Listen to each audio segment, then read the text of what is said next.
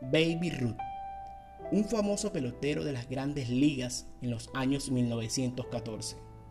Él dijo, el jonrón de ayer no vale para ganar el juego de hoy. Hay quienes han tenido un pasado lleno de victorias, logros, metas alcanzadas, pisando así la cúspide del éxito o la estabilidad, mientras que otros aún continúan arrastrando en su mente las marcas de abusos y heridas que dejó su pasado. Y es que a veces terminamos aferrándonos tanto a nuestro pequeño retrovisor en vez de mirar por nuestro gran parabrisa toda la carretera que nos queda por delante. En 1 Samuel capítulo 16, verso 1, nos encontramos con la historia del profeta Samuel y el rey Saúl.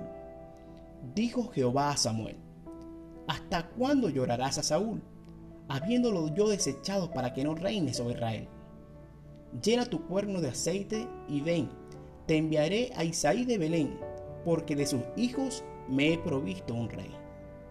Seguramente conoces a esa persona que al conversar con ella, todo lo que habla es referente a lo que le sucedió. Yo tenía, yo era, yo hacía, me hicieron.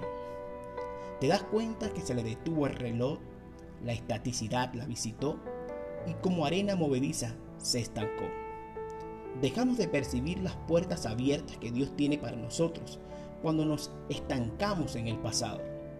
El tiempo no perdona y podemos llegar a perder mucho cuando nos afanamos en lo que nos falta y descuidamos lo que tenemos.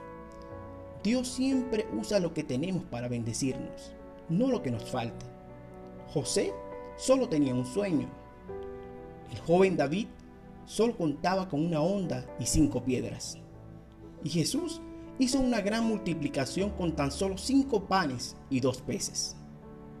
¿No te ha pasado que tienes muchas ideas y proyectos por hacer, pero te limitas a causa de tus miedos, tus fracasos del pasado, o por simplemente pensar en lo que no tienes y terminas con frustración sin hacer ni una cosa ni la otra?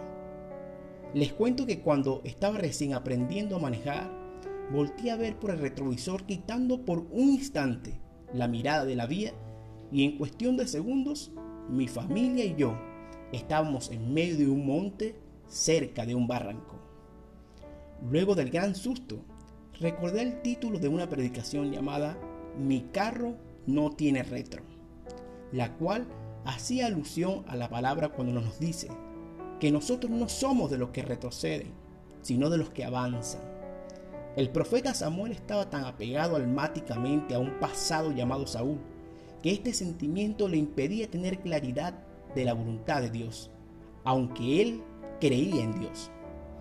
¿Habrá algo de tu pasado a la cual sientes que estás aferrado? ¿Un logro? ¿Una decepción? ¿Una herida? ¿O un fracaso?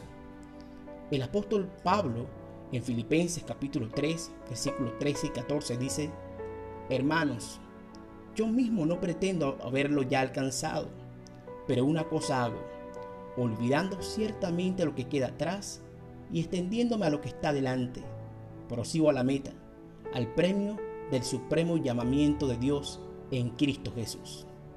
Mi amado, hoy quiero decirte, no llores más a Saúl. Saúl representa tu pasado, acepta que fue parte de tu vida pero alégrate que Dios lo usó como parte de tu proceso para llevarte a cumplir su propósito.